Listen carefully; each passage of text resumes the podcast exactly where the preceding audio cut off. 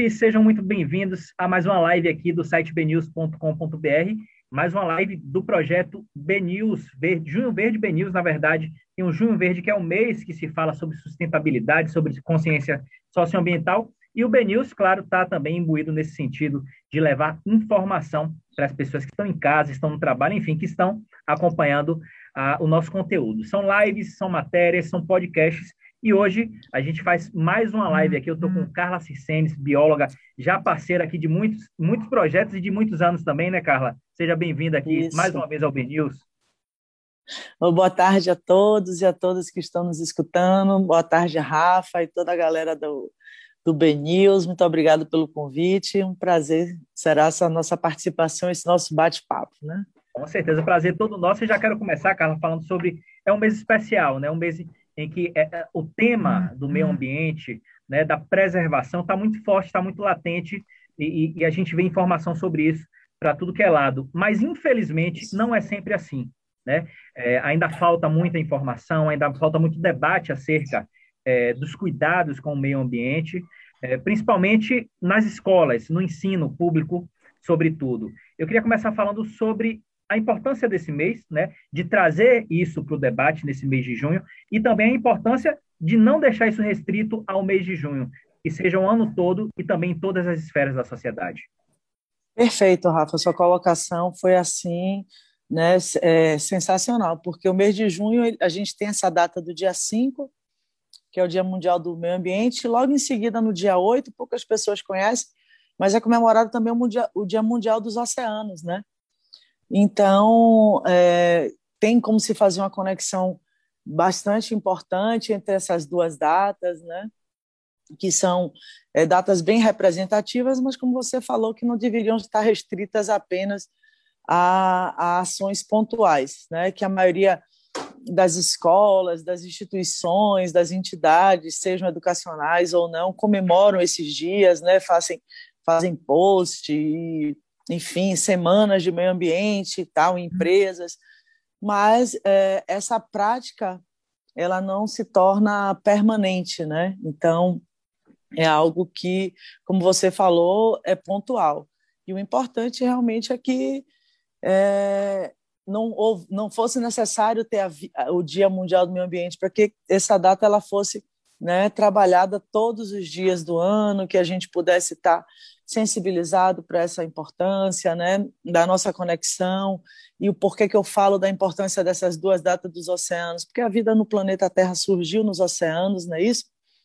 E 70% do gás oxigênio do nosso planeta é produzido pelos oceanos, né? As pessoas às vezes confundem, diz que, que a floresta amazônica é o pulmão do mundo, mas na verdade o verdadeiro pulmão do mundo são os oceanos. E é, eu acredito muito no potencial educativo que pode ser dado a essas datas e que se estenda como um projeto político-pedagógico para ser trabalhado ao longo do ano inteiro com as escolas, ao acreditar que as crianças educam os adultos. Né? Então, muitas vezes, o que se é trabalhado com a criança, com o jovem, com o adolescente, isso é transmitido para dentro de casa. Né? Eu gosto muito de, de, dessa vertente educativa. Agora, Carla, você falou é, algo importante que é sobre educação e, sobretudo, quando você disse que a criança educa o adulto, né? Sobretudo pelo exemplo.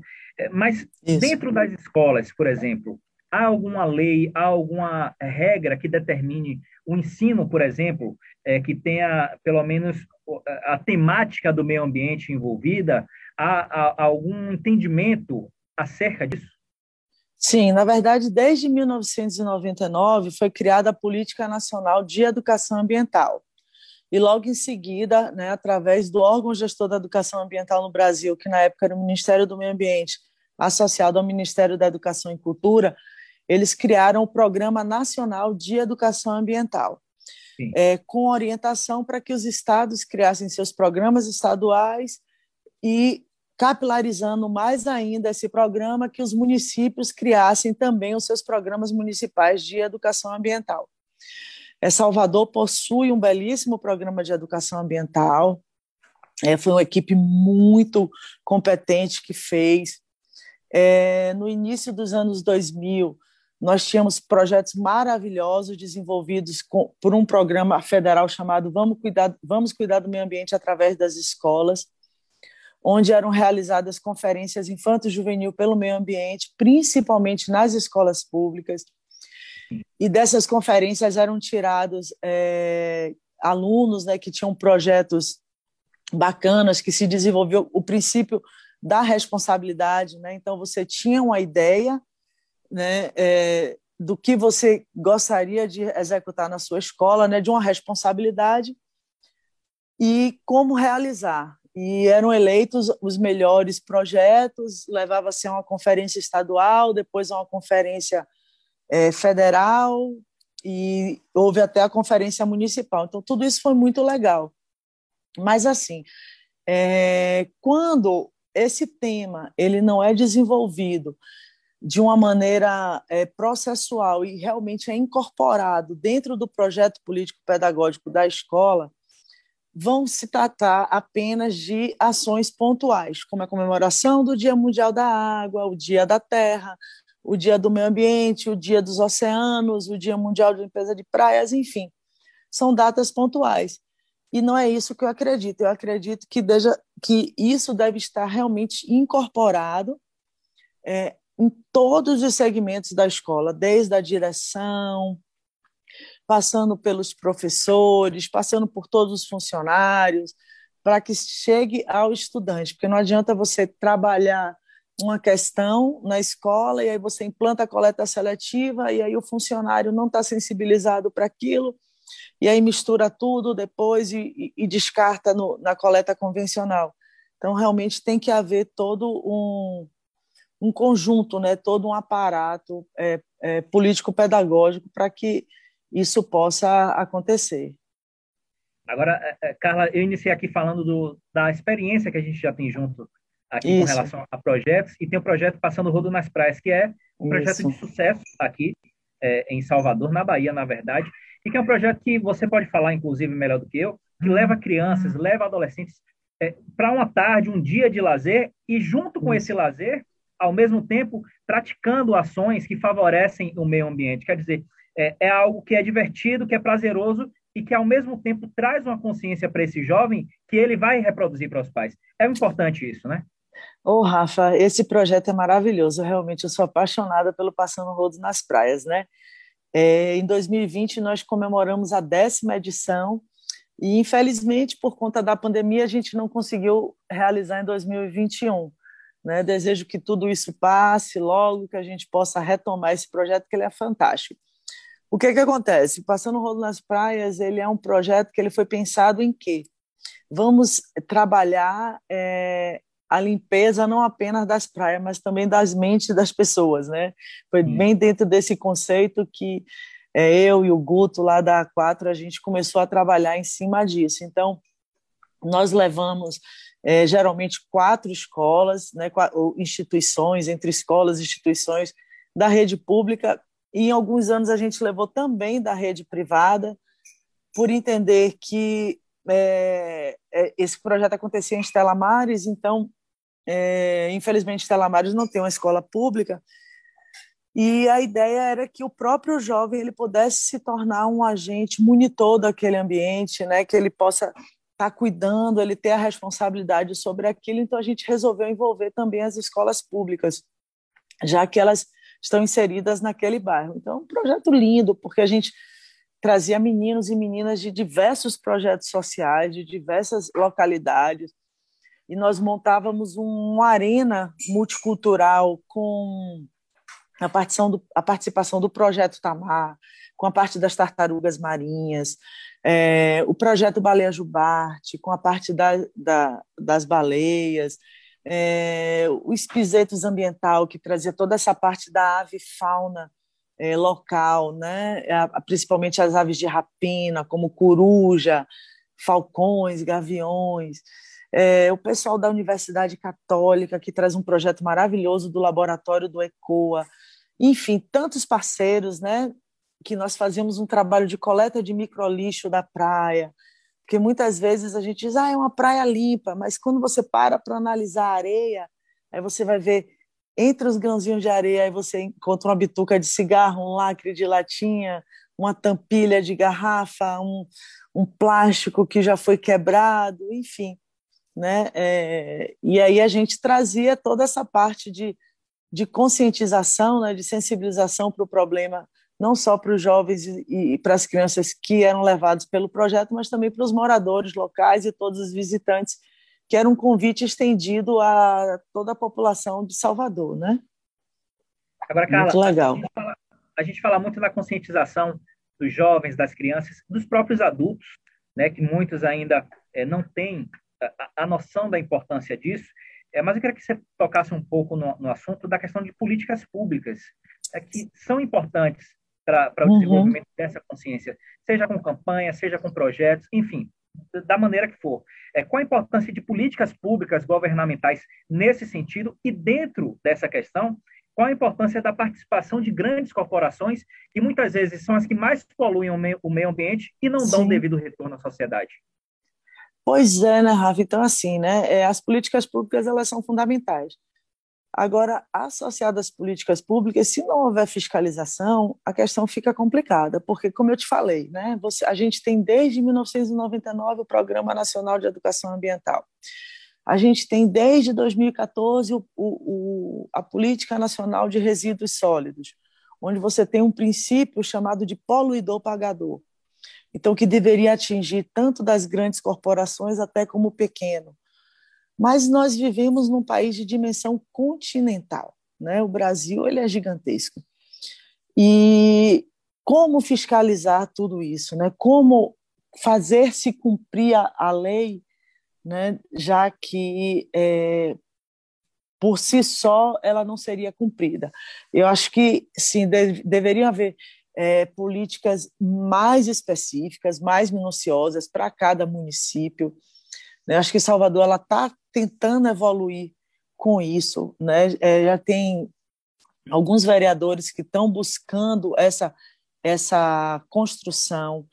Por exemplo, eu fiz o, o meu mestrado com justamente essa questão da construção de uma política pública uhum. para que todo evento que fosse realizado em praia, Sim. que o seu licenciamento ele fosse diretamente associado à existência de um programa de gestão ambiental e de educação ambiental. Porque muitos eventos eles ocorrem em praia e aí o gestor do evento ganha a grana dele, faz aquilo e depois deixa o lixo todo lá, não tem uma responsabilidade. Então tem um vereador que ele comprou, digamos assim, minha briga e nós estamos construindo juntos agora essa política, né? Então eu estou muito feliz com com essa conquista.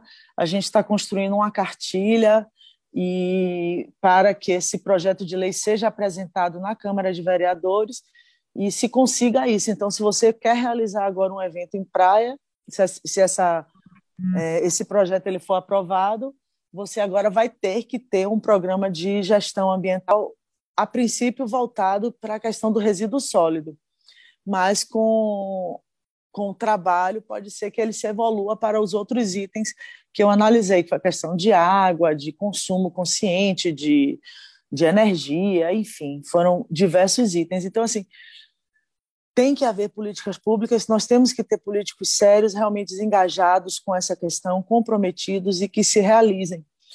E eu, assim, né, Rafa, eu acho que, infelizmente, a, a nossa mentalidade, a gente tem que trabalhar com multa, né? Então, assim, você sujou, você tem que pagar pelo aquilo que você suja, sabe? Se você está é, descartando o resíduo no lugar errado, se você está é, fazendo uso de descartável, se essa outra lei for aprovada de não ser, de ser proibido o uso de descartáveis em praia. Então, hum. é, isso acontecer. Né? Eu tive até uma ideia, eu até passei adiante para um colega que eu dizia, gente, a tecnologia está nas nossas mãos, né? Por que não se ter um aplicativo de denúncia onde cada cidadão poderia se tornar um agente de fiscalização? Sabe, Rafa, por exemplo, a gente vai numa praia e aí é, eu vejo aquela barraca lá descartando o resíduo de forma errada ou não tendo responsabilidade com seus é, consumidores, enfim. Eu vou lá, tiro uma foto, né? Você tem um outro aplicativo que dá coordenada geográfica, horário, dia, né? E aí você Sim. mandaria para esse aplicativo da prefeitura e a princípio o, o, o, empresa, o, o, o comerciante ele receberia né, uma autuação, depois se transformaria em multa. Então são coisas assim que a gente precisa realmente de ter o comprometimento de pessoas que trabalhem nessa parte de é, da construção de políticas públicas para que a gente possa chegar nas corporações e que possa chegar nas escolas, possa chegar ao cidadão, porque se a gente não tiver, antes eu falava no tripé, que era governo, empresas e cidadão, e cidadãos, né? Então hoje eu falo do quadripé, que continuaria sendo essa parte de governo, né, tanto nas esferas municipal, estadual e, e federal, a, as grandes empresas, né, o terceiro, a educação e o cidadão. Então a gente tem que ter esse enlace, sabe, esse comprometimento de todos para que a gente consiga um, um futuro mais sustentável, Rafa, porque as consequências estão aí já, sabe? Assim, eu hum. lembro que quando eu era menina, que eu estava fazendo faculdade, a gente falava, né, do, da elevação dos níveis dos oceanos, do aquecimento global, e era tudo muito distante. Mas, ou seja, de 20 anos para cá, a coisa deu uma acelerada. E aí você percebe. Muito rápido, né, cara? Muito rápido, né? Porque gente, 20 anos passa assim, né?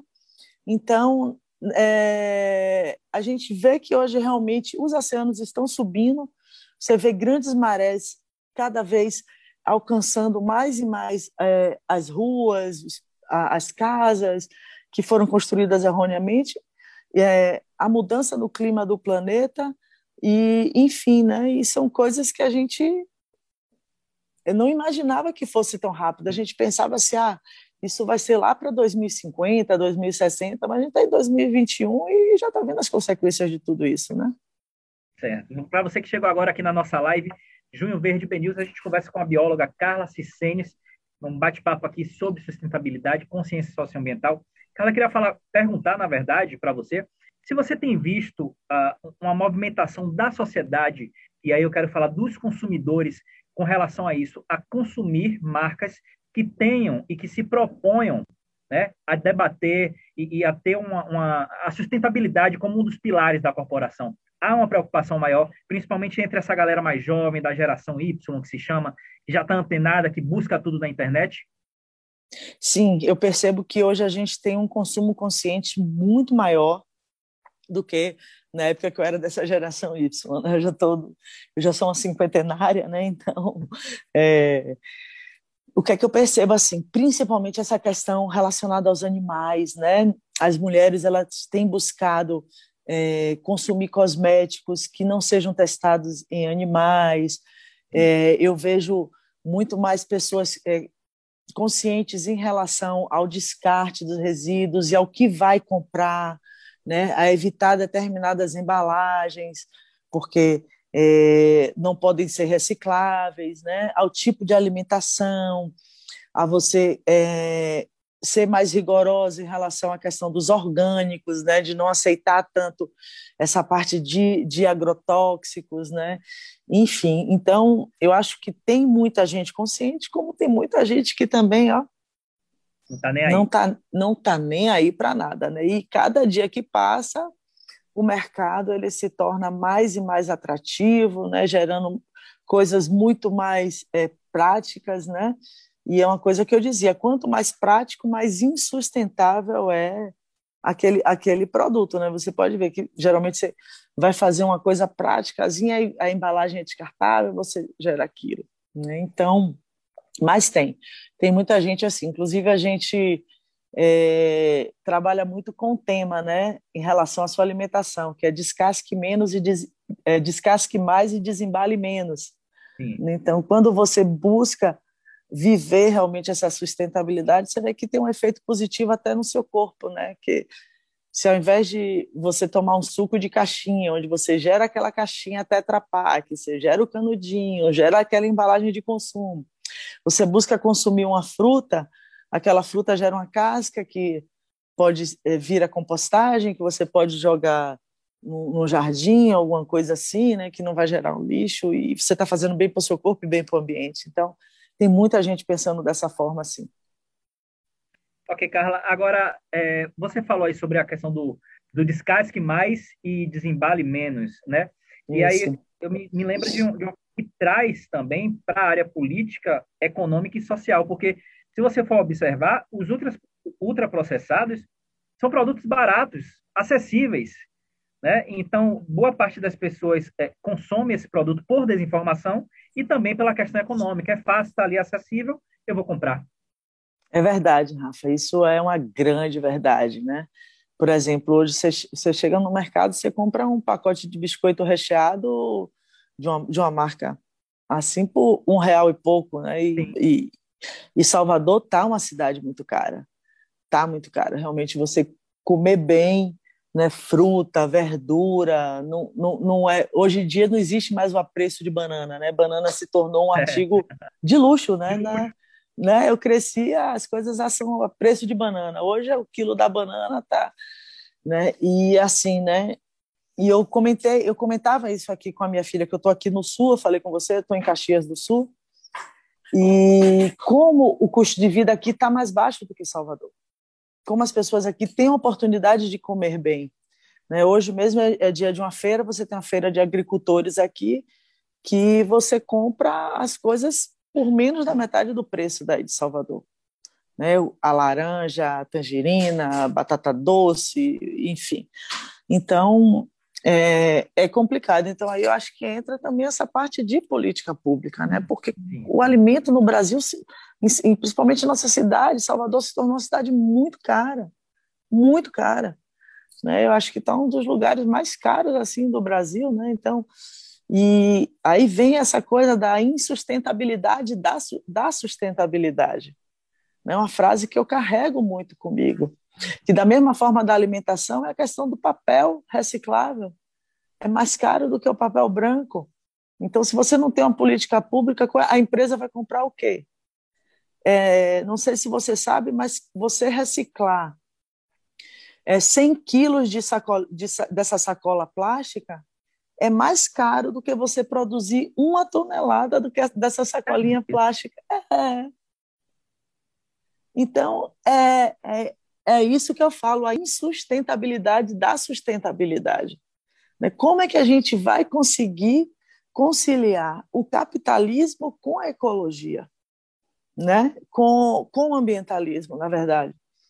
É, eu, essa, voltando para essa parte dos eventos, esporte, dos eventos em praia, eu já fiz a gestão ambiental de diversos campeonatos de surf, de diversos eventos que acontecem em praia, né? Na época existia o verão de uma, de uma marca de refrigerante que era feita ali no, no Jardim de Alá, e eu fazia todo o projeto ambiental e eu mostrava, dizia, não, vamos botar uma, as lonas que sejam biodegradáveis. Aí o produtor do evento disse, você é maluca, mulher?